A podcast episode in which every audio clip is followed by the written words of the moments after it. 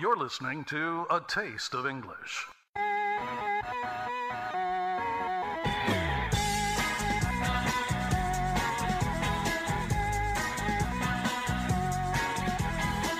Give us 20 minutes, we'll give you the world.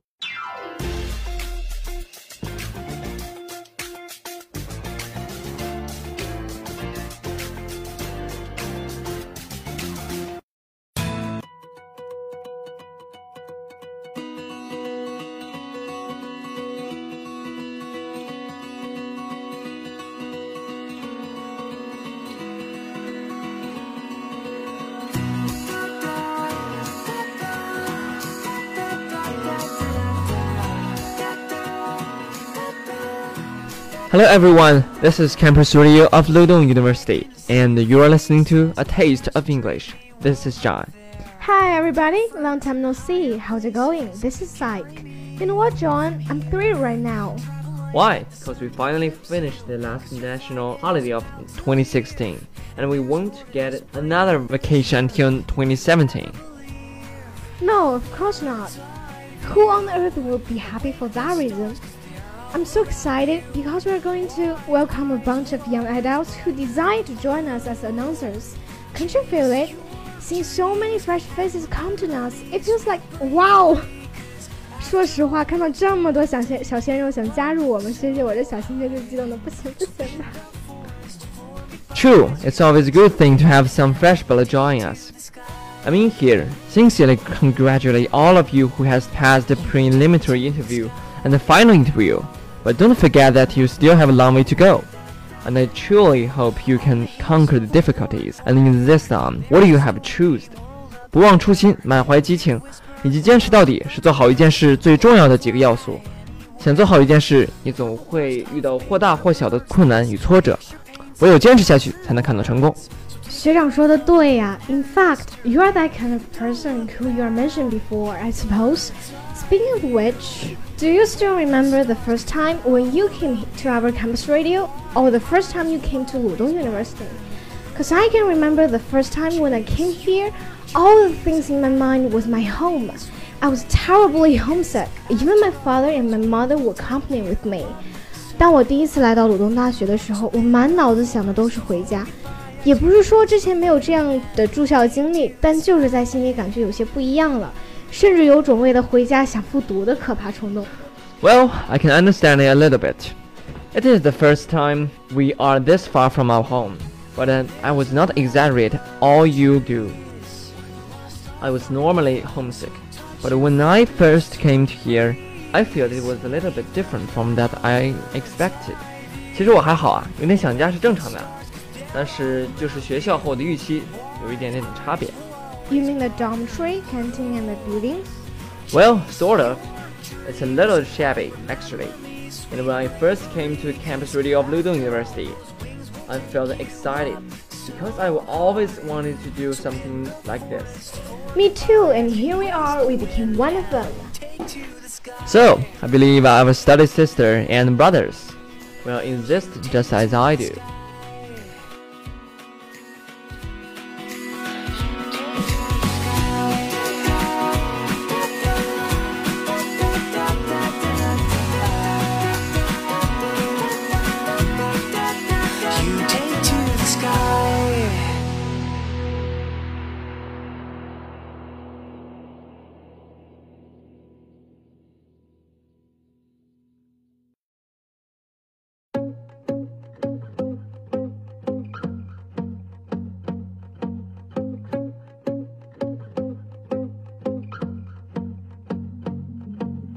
I won't lie to you.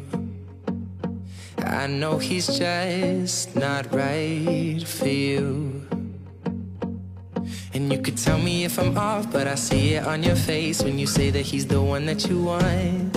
And you're spending all your time in this wrong situation, and anytime you want it to stop. I know I can treat you better than he can,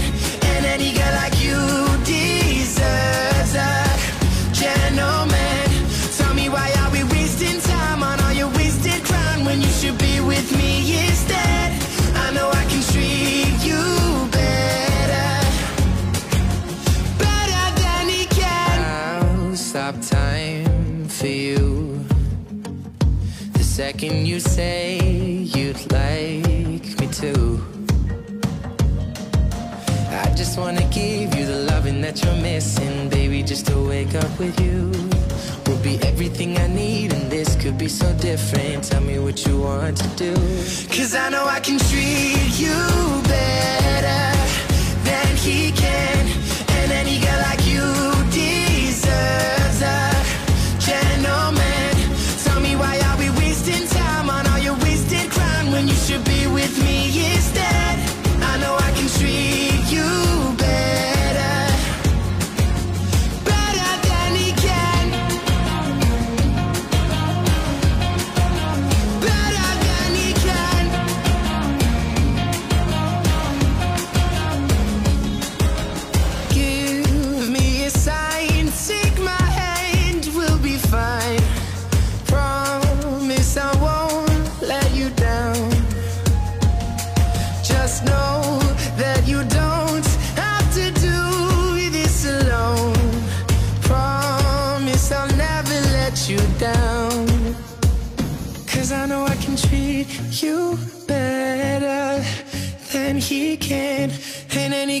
You deserves a gentleman. Tell me why are we wasting time on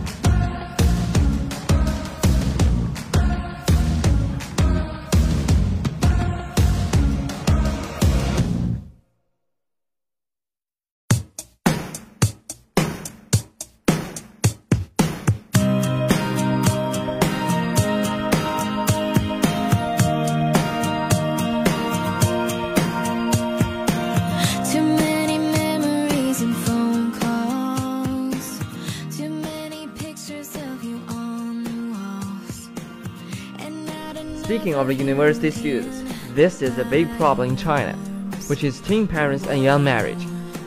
While most teenagers enjoy relatively carefree adolescence with nothing to worry about beyond passing examinations at school, there are two 16-year-old youngsters from the rural part of East China's Zhejiang province have been forced to prematurely take on adult life after the birth of their daughter. 不知道你最近有没有关注这样一则新闻？在我们还无忧无虑学习的时候，在中国浙江有一对十六岁的父母被迫过上了大人的生活。 And Xiaoming, the new father, instead of assuming an air of sheer joy and delight over having the newborn baby, seemed to be haunted by the looming economic burden of raising a child. The father picked his daughter up from the neonatal and self-care unit in Zhejiang province, People's Hospital on Tuesday. After being able to afford the medical expenses to cover four days of treatment for the baby girl who was born premature. 相对于大多数三十岁左右的父亲，小明显得更加焦躁不安，因为看起来他并没有做好这样或那样的准备。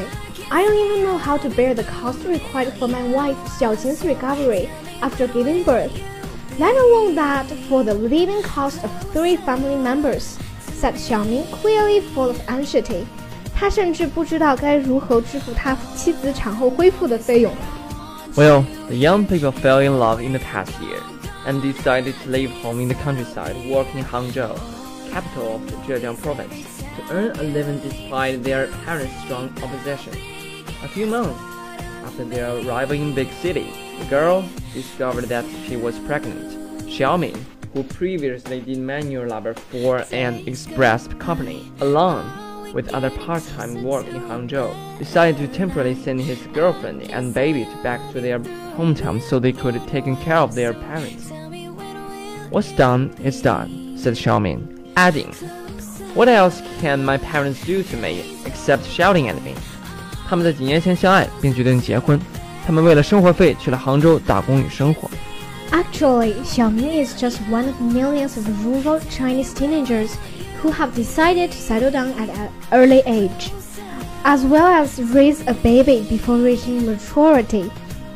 Except them, a photo capturing the wedding of a 16-year-old couple in Meishan, Guangxi Zhuang, autonomous region several months ago triggered heated discussion online concerning adolescents' marriage, with the breach saying their marriage was nothing special. As youngsters getting married at a young age fairly common in part of the country, the legal age of the marriage in China is 22 for men and 20 for women. Hey Saiki, what do you think of this kind of thing? 除了他们这一对，在中国南方还有不少青年决定在很年轻的时候就结婚。 Well, in my opinion, I don't approve that kind of thing so much. They're too young to be responsible for marriage. Don't even talk about having a child. In fact, the phenomenon of youngsters having children at a young age is also prevalent in South China's Hainan province. After a local hospital reported that 19 out of 108 women giving birth to their babies between July 2015 and May 2016 were under the age of 20 years old, with 15 of them already having their second baby. 现在在中国有这样一种说法，一家三口加起来还不超过三十三岁。 Also, experts don't think this is the right thing to do. Experts suggest that low literacy rates, a lack of parental care for left behind children, as well as poor economic conditions are all reasons leading to early marriage and pregnancy in China. It is really dangerous for a girl that at the age of 16 to give birth, said Yang Liwei, head of obstetrics at Zhejiang Provincial People's Hospital. Further nothing that both the mother and child could not grow healthily, and they are unable to nourish with enough calcium if the mother is still in adolescence. 当然，专家也说明这种现象并不是一个好现象。 毕竟这个年纪的我们并不知道什么是责任，也不知道该如何承担这些责任。 We sure can do things we really want, but we should not do in an inappropriate time. I agree. So it seems it's time to say goodbye now, and see you next time.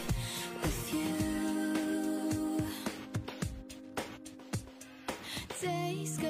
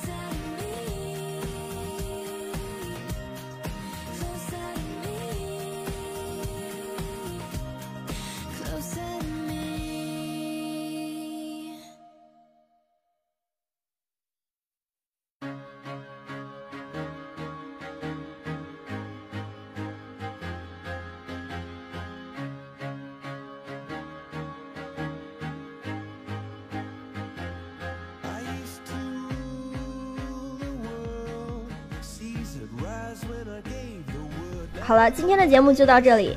你还可以通过以下几种方式关注我们：新浪微博鲁东大学校园广播电台、人人网公众主页鲁大电台、百度贴吧用心传递好声音、蜻蜓 FM，或者你还可以通过微信搜索公众平台“悦享调频”。更多精彩节目尽在鲁东大学校园广播电台。别忘了明天同一时间收听，为你带去新鲜时尚资讯的 Pop FM。谢谢